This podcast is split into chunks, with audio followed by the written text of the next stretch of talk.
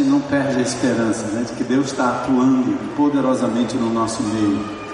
E talvez a maior angústia do nosso coração é que nós gostaríamos que todos os irmãos, todos, tivessem nesse mesmo tom, nesse mesmo compasso, nessa mesma visão, né? abrindo a casa o coração. E a gente vê a felicidade no rosto dos irmãos voluntários que abrem suas casas, a gente sabe que eles têm lutas, problemas, suas próprias dificuldades. Mas me parece que o Senhor Jesus, de uma forma muito especial, quando a gente cuida do seu reino, Ele cuida das nossas coisas. Né? Quando nós invertemos e queremos cuidar das nossas coisas antes de cuidar do reino, parece que dá tudo errado, fica tudo confuso, tudo difícil, tudo complicado, né? E a gente cai na armadilha do inimigo de Deus de nos manter reclusos, né? fechados, e assim a gente perde muito mais. Deus quer fazer exatamente o contrário. Está passando por problema? Então abra a sua vida para que Deus mostre quantas pessoas têm problemas até muito mais profundos, muito mais complicados do que o seu. E à medida que você abre o seu coração, a sua vida, e você ama como Jesus amou, é impressionante que Deus é capaz de trazer cura para a sua própria vida em vários aspectos. Então, louvado seja Deus por isso. É, vamos abrir juntos em João capítulo 17. Eu continuo me chamando Armando, certo? Só que meu nome é Armando Bispo. Então tem Armando lá em Sobral, tem Armando aqui em Fortaleza, tem Armando em todo canto. Já ouviram falar aquela história do homônimo, né? O indivíduo que tinha um nome, José Carlos Pereira da Silva, foi preso, porque um tal de José Carlos Pereira da Silva fez um negócio errado aí na sociedade. Essa semana apareceu uma história daquelas diferentes, né? Que o pastor Armando estava apoiando um candidato qualquer aí. Aí os adversários acharam ótimo, tá confirmado, eu falei, é esse pastor mesmo. Só que não tem nada a ver comigo, ninguém sabe quem é direito, né? Então eu continuo me chamando Armando, só que meu nome é Armando Bispo. Qualquer coisa que eu disser ou fizer publicamente, ah, muita gente vai saber, certo? Então, continuo na mesma posição, discípulo de Jesus, amando meu Senhor, pregando a verdade do Evangelho e orando pelas nossas autoridades constituídas, né? O Temer, o Camilo, o prefeito Roberto Cláudio, então continuamos orando por todos eles, respeitando a autoridade, amando, mas também denunciando e mostrando aquilo que precisa ser feito, não em prol da igreja, mas em prol da comunidade carente que nós temos aqui ao nosso redor e em tantos outros bairros, eu imagino a Aerolândia ali, né? Então, além de levar o amor de Jesus, nós queremos também que o poder público possa olhar para as áreas carentes de Fortaleza. Amém? João 17, vamos ficar em pé? Vamos para essa leitura.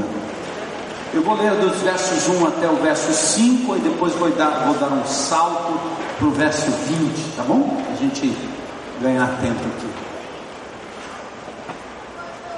Um bichinho no reloginho aqui que está bem fraquinho.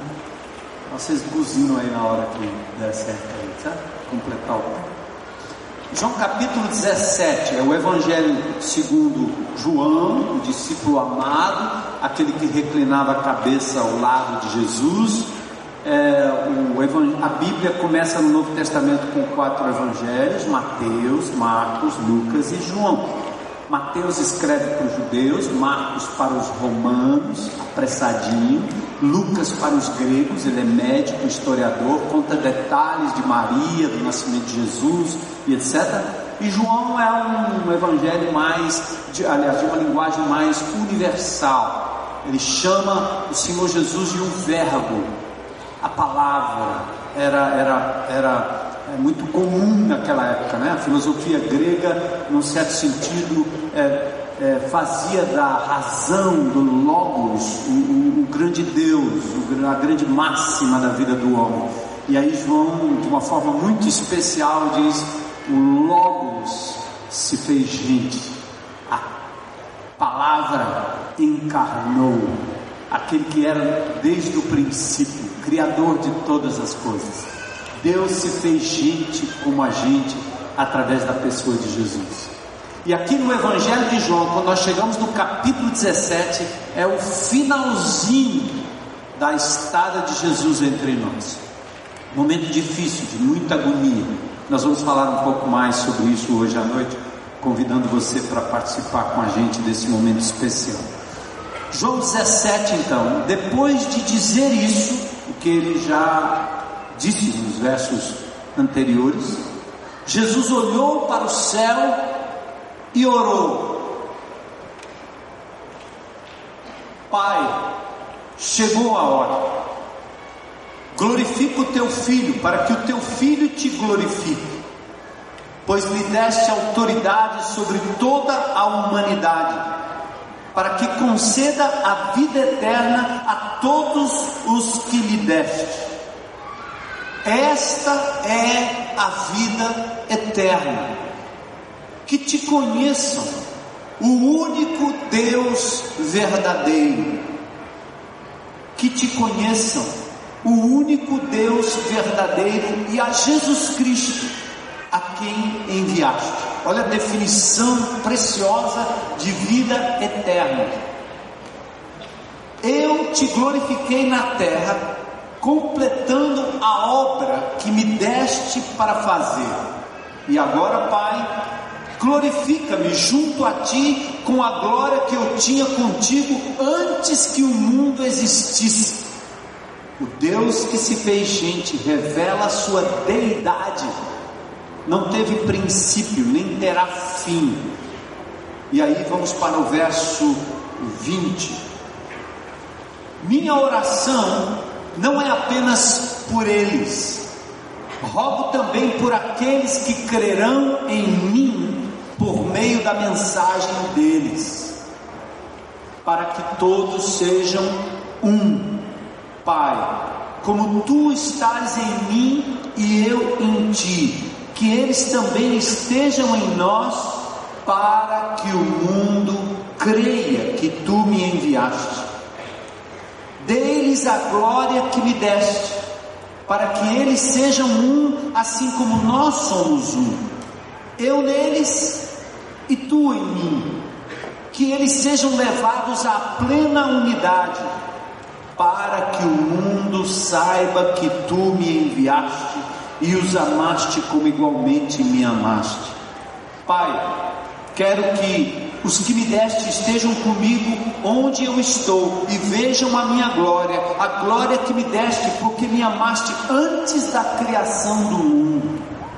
Pai justo, embora o mundo não te conheça, eu te conheço, e estes sabem que me enviaste eu os fiz conhecer o teu nome e continuarei a fazê-lo, a fim de que o amor que tens por mim esteja neles e eu neles esteja. Pai, nós reverenciamos a tua palavra, mais do que o que nós podemos dizer agora e traduzir como reverência, o que nós de fato queremos é que a nossa mente nosso coração, nossa vontade, sejam levados cativos ao Senhor Jesus Cristo. Que haja abertura no nosso coração nesse instante. Livra-nos de toda a distração, Senhor.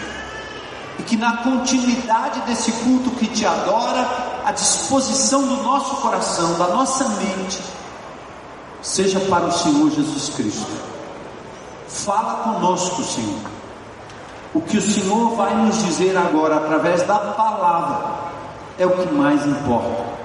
E que nós possamos responder hoje à noite, saindo daqui certos das prioridades do Senhor Jesus Cristo. Expressa, Senhor, nesta oração poderosa, singela, que muito nos estimula a continuar para a glória do Teu nome que a tua igreja, Senhor, esteja atenta e aberta neste lugar, na internet, onde quer que essa palavra chegue, para a honra e glória do teu filho Jesus. Apenas é que nós te pedimos. Amém. Vamos sentar. Glória a Deus.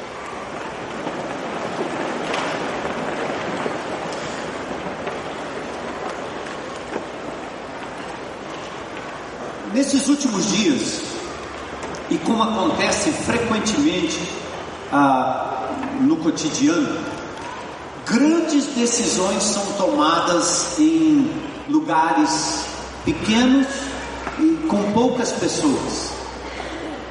Decisões dos governantes em pequenos comitês ou pequenas reuniões determinam o rumo de uma nação, o rumo de um continente, o rumo de uma nação em guerra ou coisa parecida.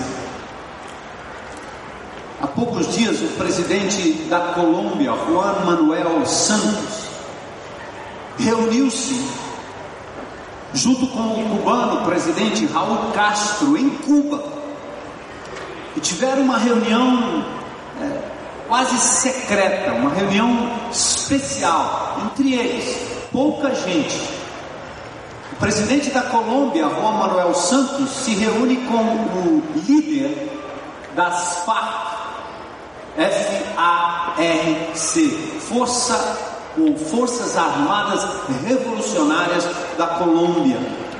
O indivíduo líder dessas forças, chamado Rodrigo Londano, se reúne em Havana numa reunião pequena e ali eles celebram um acordo de cessar fogo, porque a luta da guerrilha das Farc contra o governo colombiano vem desde 1984. E há indícios pela imprensa da Colômbia, a imprensa internacional, inclusive com divulgação pelo Eu País, que mais de 8 milhões de pessoas ou morreram ou ficaram feridas ou desapareceram ao longo desses anos todos. E de repente, três homens, alguns assessores, se reúnem numa sala e decidem pelo cessar-fogo. Finalmente, a paz. E assim, um pequeno comitê Alguns também, como ah, acontecem também naquela imagem que nós temos da Operação Lava Jato, na instituição da delação premiada. Poucas pessoas numa sala e o juiz interrogando pessoas que estão fazendo a delação, ou pessoas que estão lá como réus ou réis, e de repente são arguidas pelo juiz há ali um microfone na mesa, há uma filmadora que depois pode levar isso para longe, obviamente, mas muita coisa sobre uma empresa, sobre grandes construtoras, muita coisa decidida exatamente naquele, naquele momento de reunião ah, quase secreta, até que seja admitida a divulgação. Pensa na sua vida. Quantas vezes você entrou num consultório médico sozinho, sozinha? Às vezes levando um amigo, um parente, e o diagnóstico da tomografia computadorizada, da ultrassonografia, determinam muito sobre a sua vida. Uma pequena sala, uma junta médica, uma UTI, um lugar pequeno, pouca gente decidindo sobre o futuro de uma pessoa. Opera, não opera. O que vai acontecer? Então, as grandes decisões nunca são tomadas por multidões. As grandes decisões e importantes decisões não são tomadas num lugar público, geralmente é um lugar recluso. E eu quero convidar vocês hoje a voltar comigo, porque já entramos nesse jardim anteriormente, a entrar comigo no Getsemane. Já andamos por aqui, mas queremos que você entre agora no jardim do Getsemane, em hebraico Gatshamanim, prensa de azeite. Eu estive num país da América Latina recentemente, andei por um bairro e contemplei as oliveiras antigas. No jardim do Getsemane, um lugar que você ainda pode visitar ou assistindo um vídeo ou indo lá pessoalmente numa excursão, você encontra lá oliveiras de mais de 900 anos. O jardim ainda está lá, preservado. E naquele local, no local da prensa, para a confecção do azeite, naquele jardim situado à base do Monte das Oliveiras, perto de Jerusalém, Jesus está prestes a entregar a sua vida. E ali ele profere uma série de discursos e termina com o capítulo 17 de João. Antes de, desse momento de João 17, desta oração, é bom que vocês saibam também que o nosso Salvador, o nosso Senhor Jesus Cristo, agonizou ali naquele lugar, porque ele levava sobre si o meu erro, o meu pecado, a minha disfunção, as minhas imperfeições, como levou sobre si a culpa de todos nós. Seu pecado em particular, o meu pecado em particular, naquele momento, traria sobre ele uma condenação que ele mesmo não merecia. Por isso a palavra de Deus em Lucas 22, 44 diz que ele suou gotas de sangue. A agonia foi tanta que ele vai suar gotas de sangue. Dr. Frederic Zugib, um grande hematologista médico, ele usa o termo hematorridroses então, só para dizer que esse fenômeno não é algo que só aconteceu naquele dia, não. Há casos de pessoas que chegam a um ponto de estresse tal que elas, ao suarem, sai dos seus poros sangue misturado com suor. Porque em volta das glândulas sudoríparas Há vários vasos sanguíneos em forma de rede. O sangue vai para as glândulas sudoríparas, como essas glândulas produzem uma grande quantidade de suor e como a grande pressão empurra o sangue para a superfície, saindo como gotas de sangue misturadas com o suor. Nós precisamos de quando em quando como fazemos anualmente e fizemos nesses últimos anos, assistir no momento da Páscoa a paixão de Jesus, contemplar o sofrimento na cruz do Calvário, para ter um pouco da ideia do que Deus foi capaz de fazer com o seu próprio filho por mim, por você. Nós cantamos hoje à noite.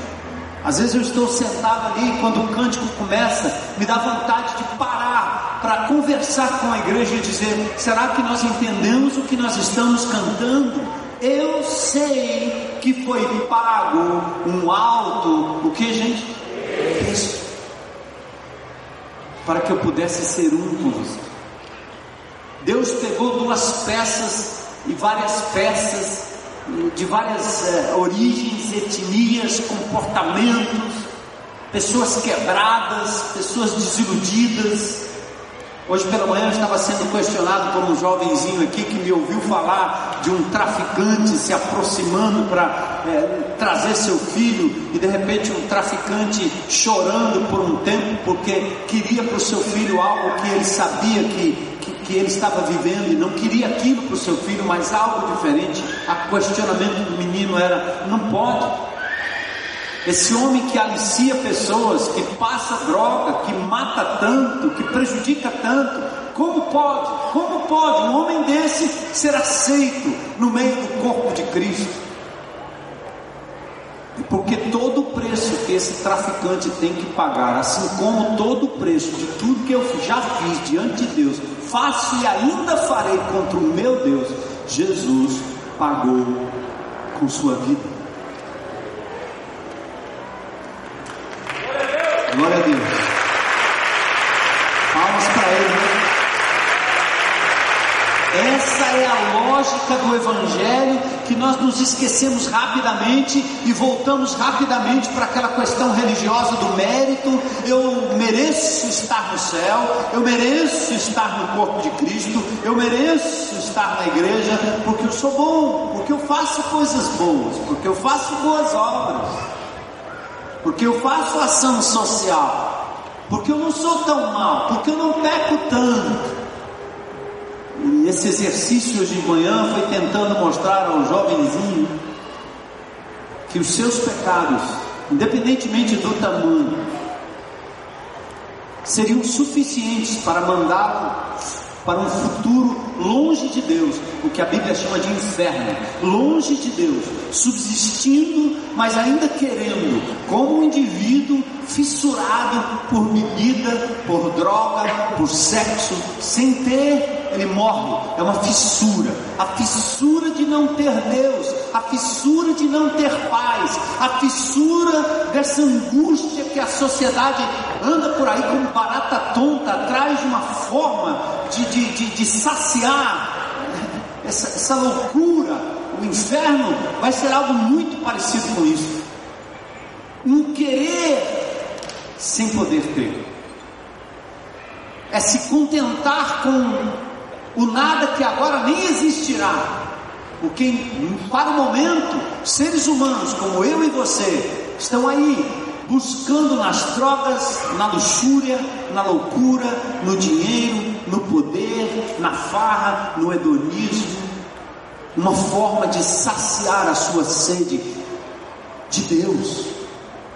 E quando você encontra Jesus, aí você entende o que é a verdadeira água viva, o verdadeiro perdão, a verdadeira misericórdia de um Jesus que se deu e se doou na cruz do Calvário. Ele derramou gotas de sangue, porque ele teria que ir à cruz do Calvário pagar o preço do meu erro, do seu erro, do nosso erro.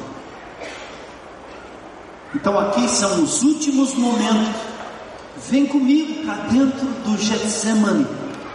Últimos momentos da vida terrena do Senhor. Aqui o meu, o seu, o nosso destino é revelado numa oração. Não só isso, mas a forma, o modo, a maneira que deveríamos nos portar à luz de tudo que enfrentaríamos como discípulos de Jesus, à luz de tudo que ainda estamos enfrentando como igreja, o Senhor Jesus Cristo revela tudo nesta oração a Trindade se encontra para uma conferência, que lindo! E nós somos convidados a entrar e conhecer o conteúdo, porque normalmente Paulo ora a Deus, João ora a Deus, Pedro ora a Deus, Maria ora a Deus, todo mundo ora a Deus, Naamã ora a Deus, Neemias ora a Deus, Davi ora a Deus, mas você nunca viu Deus orando a Deus. Jesus, Deus que se fez gente, que deixou a sua glória, orando ao Pai, porque ele se submeteu a ser homem como eu, como você, ser humano, e ele agora então deixa sua glória, seu status, abre mão e vem andar com a gente, para depender do Pai e do Espírito Santo, tal qual eu e você temos que depender. Por isso ele tem esse acesso, ele fala com o Pai, e nós temos o privilégio de conhecer essa oração. O ambiente é de oração. O filho ora ao Pai no poder do Espírito Santo. Outra coisa importante é que enquanto Jesus está ali agonizando no Getsemane, orando, tendo seus discípulos, apóstolos ao redor, que enquanto Jesus orava, eles conseguiam dormir, Preocupação zero, resiliência zero, perseverança zero. Jesus voltava e eles estavam, ao invés de intercedendo com ele, estavam exatamente procurando o seu próprio bem-estar e achando uma pedrinha melhor ali e colocando talvez uma, uma almofadinha em cima para dizer: vamos tirar uma soneca, porque ele está orando aí. Ele ora muito. Mas no momento que Jesus estava agonizando, quem lê João 17, nós lemos parte disso, mas quem conhece a história, não precisamos fazer a leitura. Imagine, ele está cercado, a sua angústia não é apenas pelo pecado que ele teria que carregar sobre as suas costas, Isaías 53, ele carregou sobre si as nossas iniquidades, o castigo que nos traz a paz, a liberdade, estava sobre ele, mas Jesus Cristo estava agora sendo cercado pelo poder político, pelo poder religioso, cercado por alguém que andou com ele todo o tempo, traidor, que o vendeu por tão pouco. Jesus estava prestes a ser levado preso para a casa de Caifás.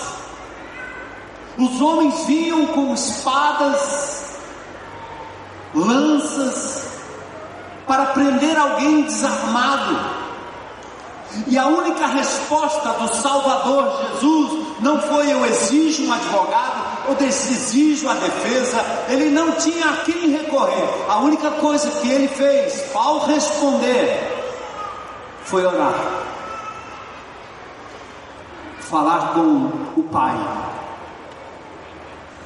Gente, nós cantamos um cântico aqui que eu fiquei pensando depois que nós cantamos, o que, que eu vou falar?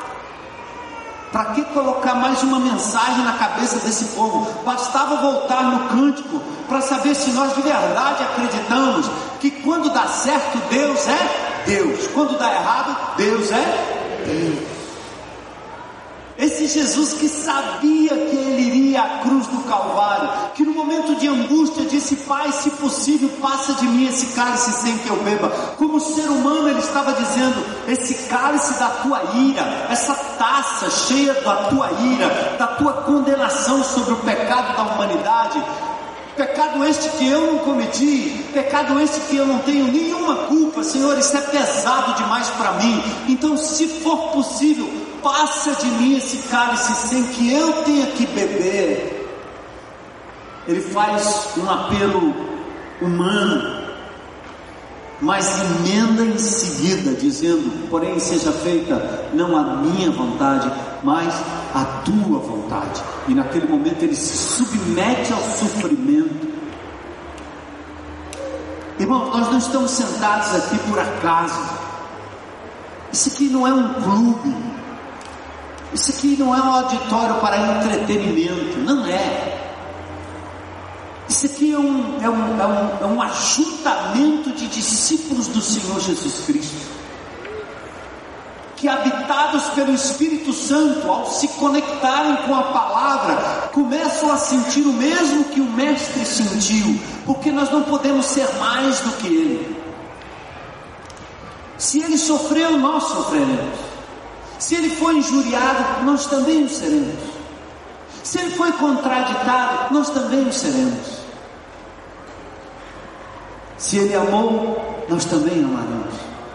Se ele se doou, deu a vida, deu seu tempo, abriu mão de tudo, da sua vida que poderia ter sido uma vida profícua, uma vida de rabino, uma vida de religioso, ele poderia ter é, é, é, tido contigo multidões de judeus a segui-lo, juntamente com gregos e tantos outros, como os rabinos da época, os fariseus e os saduceus, mas o Senhor Jesus Cristo optou pelo caminho mais difícil, o caminho de servo, o caminho de se dar, de se doar, para que nós pudéssemos ser alcançados por esse tremendo amor.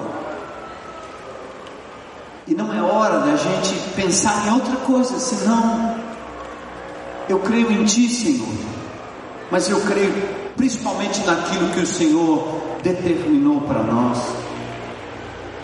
Ele não começa com, na sua oração, nós somos convidados a conhecer o plano de Deus, o plano de Jesus. Ele não começa essa oração com a sua casa, com a sua família, com a sua mãe, com seus irmãos, com seus projetos, seu bem-estar. Ele não começa assim.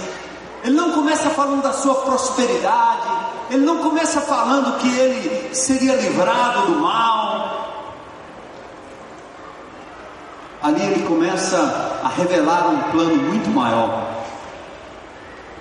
Três características desse plano, bem simples. Primeiro, o alcance é global. vezes nesse capítulo o Senhor Jesus Cristo menciona a palavra cosmos em grego, que é um termo conhecido, cosmologia, cosmovisão, a visão do mundo. Mas a palavra cosmos aqui não tem a ver com os asteroides, com os planetas, com a Via Láctea, não tem nada a ver com isso. A palavra mundo aqui está se referindo a pessoas. Aquela, aquele mesmo termo utilizado por João em João 3,16, quando ele diz que Deus amou o mundo, Ele amou pessoas. Jesus Cristo então está dizendo que o que quer que ele esteja fazendo ali e o que quer que os seus discípulos iriam fazer ao longo da história tem a ver com o alcance de pessoas. Mundo. Foi tão lindo ouvir o depoimento da irmã dizendo: a, a coisa está aqui na minha casa, mas se espalhou pela Aerolândia toda, está se espalhando, porque esse é o projeto de Jesus que a gente se doe, que a gente se dê, não para satisfação pessoal, mas para o alcance do mundo. O que Jesus está dizendo na oração engloba milênios, porque ele ora por aqueles que estavam lá, mas ele orou também por aqueles que haveriam de crer. Sabe de uma coisa? Nessa oração, o seu nome estava lá.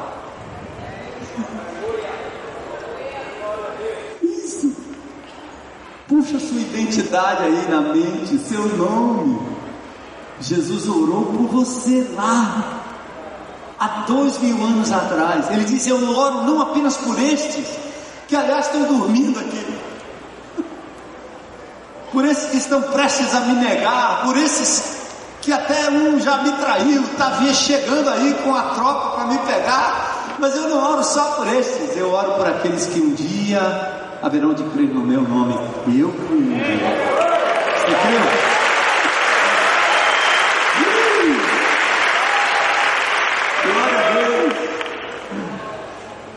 Engloba milênios em termos de tempo, alcance mundial o mundo, todos os crentes em todos os tempos. O grande alvo é reconquistar a terra que foi entregue pelo homem ao inimigo de Deus, para que Jesus volte a ser Senhor de tudo e de todos. De vez em quando eu tenho que levar esta comunidade a compreender isso. Os reinos deste mundo, Apocalipse 11, 15, se tornarão do seu Senhor e do seu Cristo, e ele reinará para sempre, sempre, sempre, sempre, sempre. Deus entrega o reino nas mãos do homem criado à sua imagem e semelhança, dá ele o livre arbítrio, permite que ele faça a escolha, inclusive de negá-lo. E o homem nega o Senhor, com consciência dada pelo próprio Deus. Às vezes, uma espécie de, de incoerência ou incongruência filosófica que você discute aí nos meios acadêmicos ou quando conversa com seu irmão. Por que, que Deus fez isso? Esse negócio do livre arbítrio, como é? Não, porque Deus cria o homem à sua imagem e semelhança, mas dá a ele a capacidade de dizer não para si mesmo. Ele não criou um ser absolutamente bom, nunca capaz de negar o Senhor, porque seria um robô. Não criou um homem mau, porque seria contra a natureza divina, mas criou um homem com a capacidade de negar o próprio Criador e dizer não. Eu criei duas filhas, vi quatro netinhos bem pequenininhos. Não demorava muito quando você dizia uma coisa para ele, ele dizia não. Um dia meu neto que já está grandinho, né? Eu olhando para ele com os olhos grandes igual os olhos dele, ele olhou para mim e disse assim: Não olha para mim desse jeito, senão eu furo teus olhos.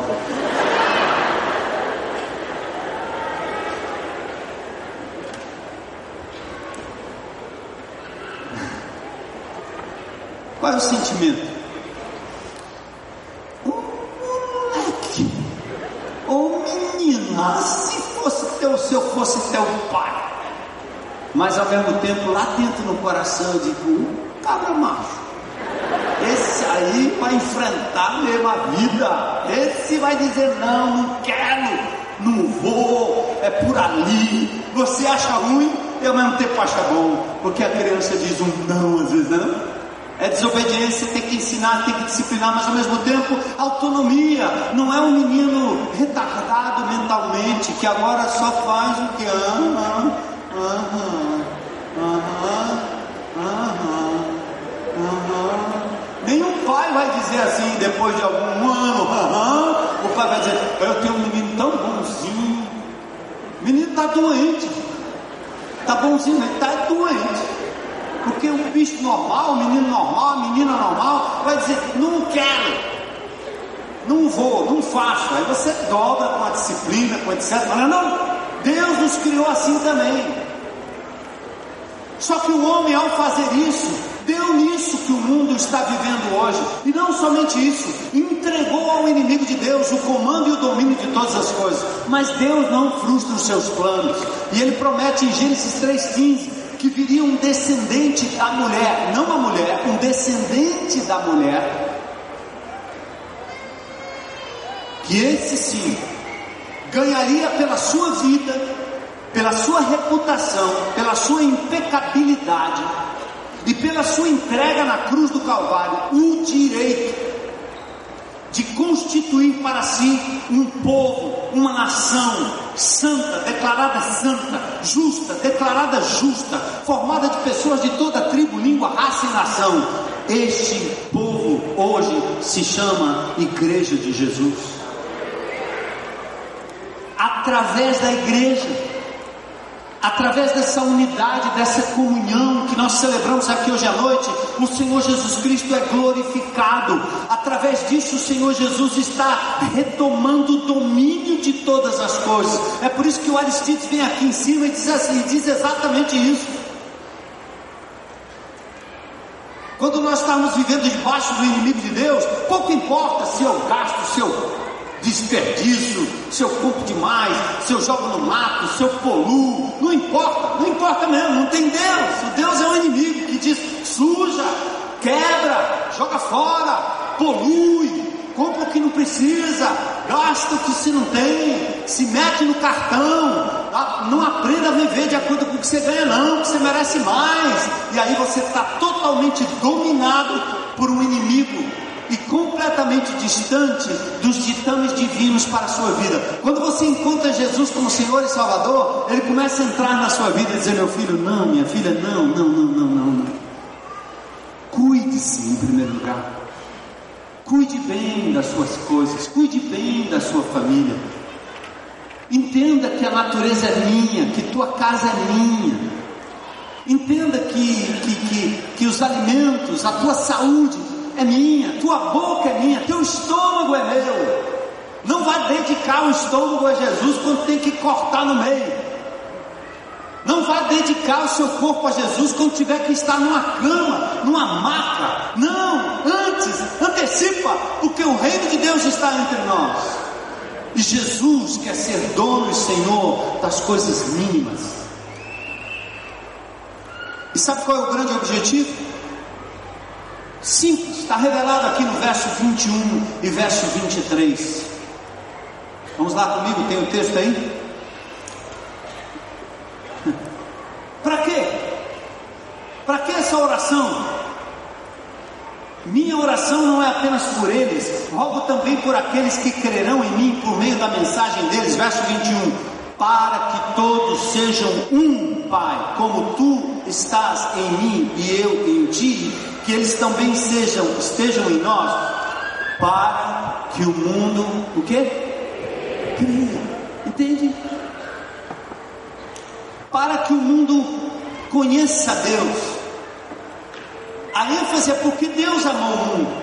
Então Jesus revela o diálogo íntimo com o Pai. O alvo a ser atingido é nós fomos deixados aqui para que essa geração, esta cidade, para que o seu bairro, sua família possa conhecer Jesus Cristo como Senhor, Salvador, restaurador, libertador de todas as coisas. Essa é a razão. Ele revela isso na oração grande alvo. A gente, quando se acostuma demais com a religião, e crente mais velho tem essa tendência, a gente pensa que o alvo maior de Deus, o alvo maior de Deus, lugar da minha sobrevivência aqui. Ele tem 200 mil anjos, ele tem a chave do banco, ele cuida dos meus filhos, ele cuida da minha casa, ele está fazendo desse lugar aqui um céuzinho para mim, eu não preciso nem ir embora. Porque se eu estou com ele, o negócio aqui está bom. O alvo maior parece ser a nossa sobrevivência, o nosso bem-estar, só isso aqui e agora. Estamos tão preocupados com o que Deus está fazendo em nós que nós nem achamos que Ele esteja interessado em mais alguém aí fora. Não é não, gente? Uhum. Mas olha o que o verso 20 diz: Eu não rogo só por estes, mas por aqueles que ainda crerão no meu nome. Porque a hora que o número dos fiéis estiver completado, o número, o Senhor volta para buscar a sua igreja. O bem-estar de Jesus estava para ser destruído na cruz, para que o mundo pudesse crer nele. Então não pode ser diferente da gente.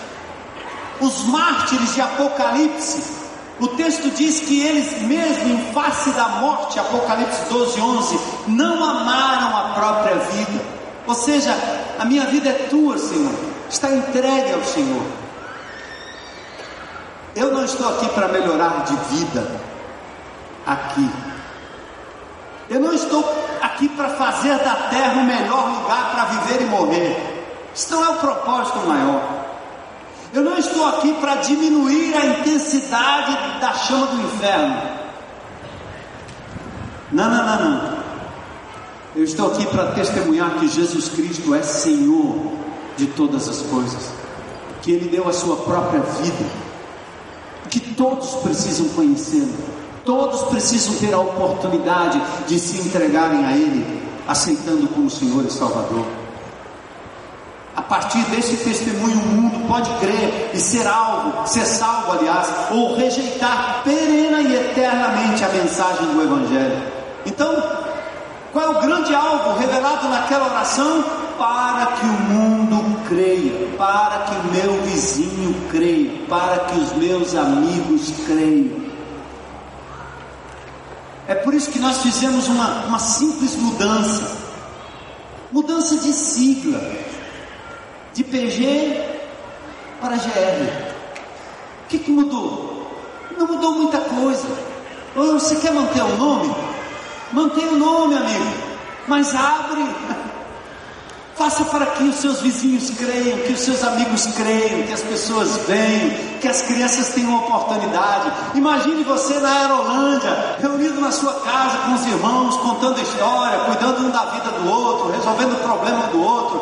E aí vai, aí vai, aí vai, aí vai. E aquelas criancinhas que vocês viram aí no vídeo, como elas seriam alcançadas? Como? Você nem, ter, nem, nem teria ideia de que essas crianças poderiam ser alcançadas naquela instância, nós simplesmente deixaríamos para lá para cuidar da nossa vida, do nosso casamento, da nossa família, dos nossos filhos, das nossas crianças. Jesus está dizendo: não, não, não. É para que o mundo creia isso requer coragem, desinstalação, isso requer amor. Ah, mas agora tem o um negócio do mapa. Que é essa coisa do mapa? Gente, para, vamos parar com essa mistificação. Vamos desmistificar. É muito simples. O mapa é uma forma de você partilhar, partilhar numa reunião aquilo que Deus falou com você durante a semana à medida que você medita nessa palavra. É uma forma de tirar aquela ideia de que o cara, para ser líder, tem que ser teólogo, tem que ser professor, tem que dar um estudo, porque aí fica o resto só assistindo. Agora não. Qualquer pessoa pode facilitar uma roda onde pessoas abrem a palavra de Deus. Se não fizerem em casa, leva o texto. No meu GR, eu levo o texto, porque tem muitas pessoas que ainda não são crentes em Cristo Jesus. E quando nós abrimos o texto e perguntamos às pessoas O que Deus está falando naquele texto, a palavra de Deus vem e vem da boca de pessoas que ainda nem conhecem Jesus como Senhor e Salvador. E não precisa truque, não precisa teólogo, não precisa pastor, não precisa nada disso. Só alguém disposto a abrir a casa e dizer o que Deus está te dizendo e o que nós podemos fazer a respeito aprendemos uns com os outros, crescemos uns com os outros, partilhamos e abrimos a nossa casa para gente que jamais teve oportunidade de conhecer o Evangelho de Jesus. Isso requer coragem, amor, desinstalação, obediência, senso de dever. Nosso grande desafio é dar a cada pessoa dessa cidade a oportunidade de tomar uma decisão: rejeitar ou aceitar Jesus porque na conferência da Trindade, volto de novo, descobrimos o alvo maior para que o mundo creia, para que o eu estou deixando vocês aqui para que o mundo creia. Eu estou orando por você para que você viva em função desse grande alvo pelo qual eu vou dar a minha própria vida para que o mundo, o que gente? Já pensou? Chegar diante do Senhor na eternidade e Ele contabilizar, dizer: Você fez como a samaritana, você fez como aquele cego. Eu não entendo nada, eu não sei teologia, eu não sei direito ainda o que é, mas eu era cego, agora vejo. Aquela mulher disse: Aquele homem me disse tudo, tudo, ele, ele, ele revelou meu problema. Vá lá, vamos lá, vamos lá falar com ele. Eu encontrei alguém capaz de fazer um diagnóstico das minhas dores, das minhas lutas. Aquela mulher samaritana, provavelmente uma pessoa que vendia o seu corpo durante toda a noite e ao meio-dia ia lá para retirar água do poço, tentar descansar um pouco para começar de noite novamente sendo usada nas mãos dos amantes, tendo que vender o seu corpo, levando o seu cântaro para saciar um pouco com um pouco d'água. Jesus encontra com ela ali, revela grande amor por ela, demonstra que o Senhor está interessado na sede natural, oferece uma água que, que da qual se ela bebesse não teria mais sede.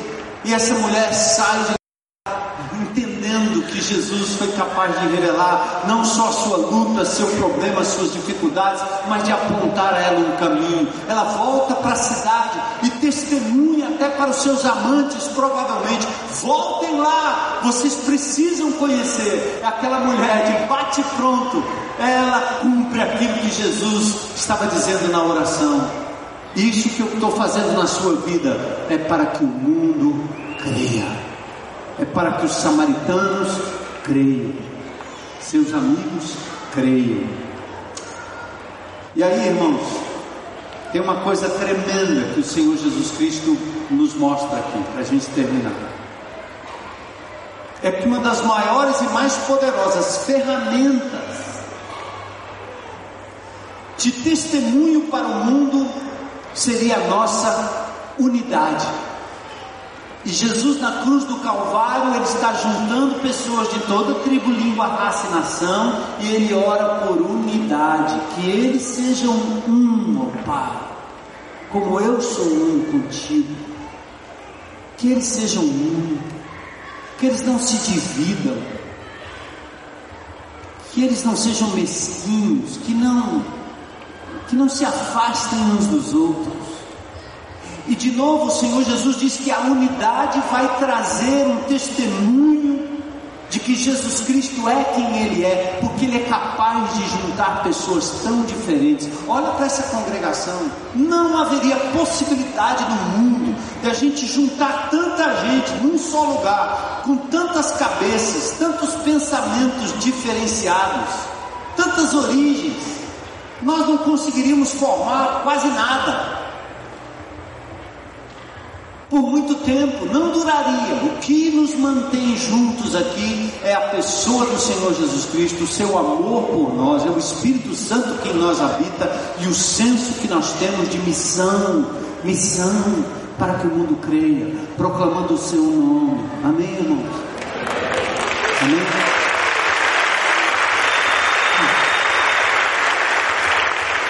É por isso que repetir o cântico, e por mais que as trevas militem e nos tentem separar, com os nossos olhos em Cristo, unidos iremos andar. Na força do Espírito Santo. Olha para mim, Jesus. Pensa comigo, Apocalipse capítulo 12 diz que tem um que é o acusador dos irmãos de dia e de noite. E não é só de mim, não. Ah, o pastor tá, tá, ele tá chateado porque está levando paulada. Acabei de sair agora, saindo de casa, falando com um amado irmão, dizendo, pastor, eu não tinha visto o WhatsApp hoje o dia inteiro, né? E os irmãos reclamam, só não responde. Como assim, né? Demorou, demorou, fui ver o WhatsApp. Pouco antes de sair de casa, abri lá, aí tinha um irmãozinho lá. Eu estou sendo atacado, mal compreendido. As pessoas estão me criticando. Por que, meu irmão, estão te criticando? É porque nós estamos fazendo obra social aí fora. Porque agora você só pensa no social. Só pensa no social, só pensa no social, só pensa no social, só pensa no social, só pensa no social. Ah, Agora é só política, né? Divide, preto para lá, branco para cá, PT para lá, PMDB para cá, e o inimigo disseminando. Mata ele, é teu mas mata ele. Se distancia dele, aquele cabra lá com a cabeça doida. Odeia teu irmão, fique longe, brigue na internet com ele. Raça de víbora, sai por aí achando agora uma igreja do partido verde, do partido branco, do partido azul, do partido amarelo. E a gente sai por aí agora e o diabo nos jogando uns contra os outros. E ele batendo palma, os demônios aí ao redor batendo palma. Olha aí como eles estão se dividindo. Olha aí, olha aí. Apocalipse capítulo 2 diz que ele é o acusador. Em Lucas, se não me falha a memória, no capítulo 22, Jesus orou por Pedro. Ele disse assim: Pedro, eu tive que orar por você. Por quê? Por que Jesus? Orar por mim. O que, que houve aí? É porque o diabo estava cirandando, te peneirando. Sabe como é peneirar? Naquele texto? É assim, ó. Deus pega você, sua vida, Aliás, Deus não, o diabo. Ele pega você, sua vida, seus atos, tudo que você já fez, tudo que você faz, certo? Aí ele põe numa peneira e peneira.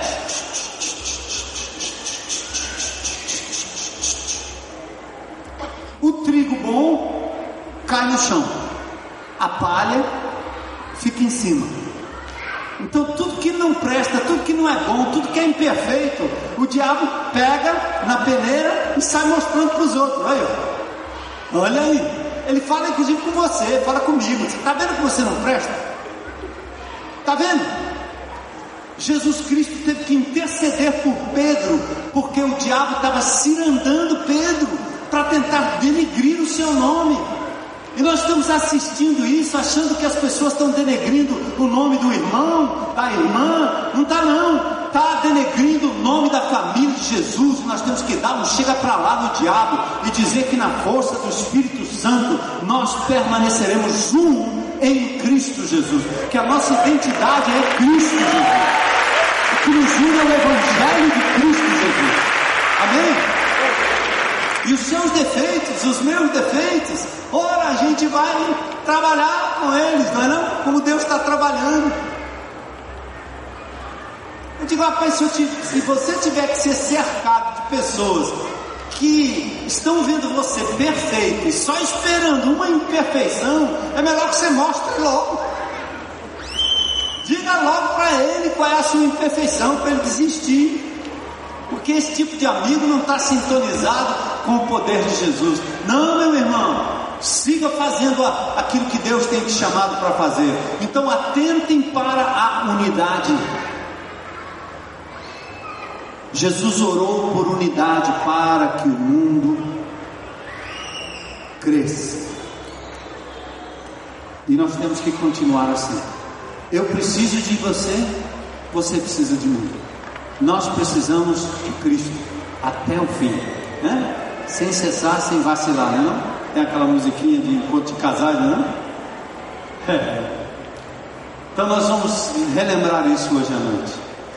De novo, a humanidade seria atraída pela unidade. E eu tenho aqui uma resolução e uma oração que eu escrevi aqui no final.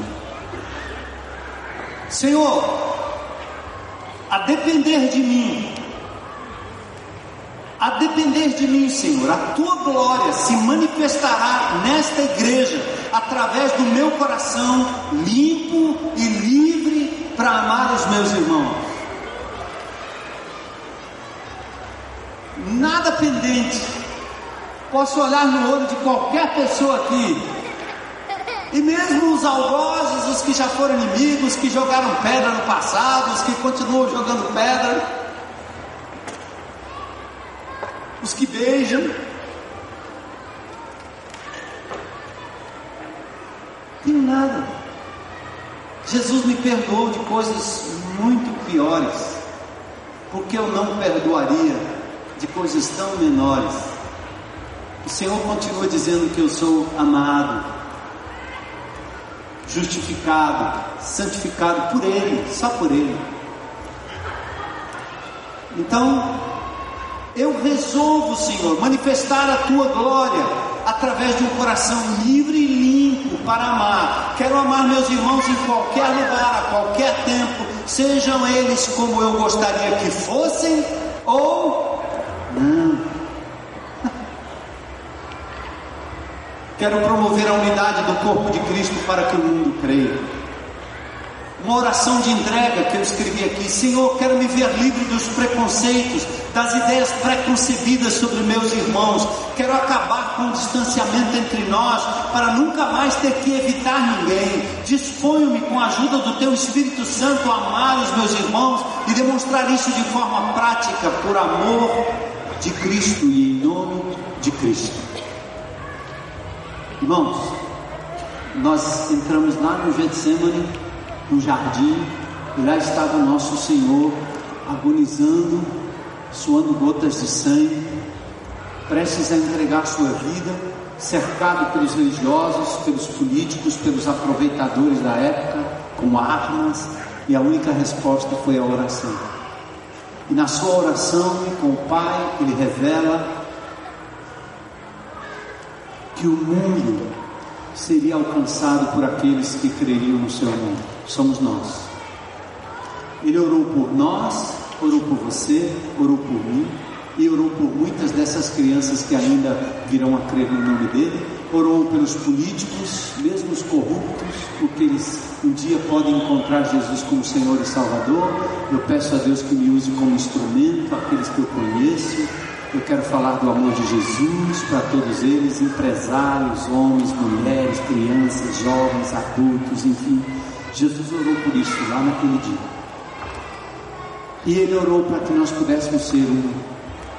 Então, em nome de Jesus, vamos sair daqui atentos. Primeiro, se você foi por algum momento instrumento do inimigo de Deus para trazer qualquer tipo de divisão no corpo de Cristo, peça perdão a Ele. O Espírito de Deus vai renovar seu coração, limpar a sua mente e ajudar a estabelecer a unidade no corpo de Cristo. Custou a vida de Jesus o que nós estamos dizendo aqui. Custou o sangue dele nos fazer um. Nós estamos unidos aqui não por causa do pastor, não por causa das dependências, dos programas que essa igreja tem. Nada disso sustenta, nada disso segura. Nós estamos aqui por causa de Jesus. É Ele que nos une e é por Ele que nós vamos dar a nossa vida, o nosso tempo, a nossa agenda, para que o nome dele seja proclamado. Vamos orar ao Senhor um minutinho.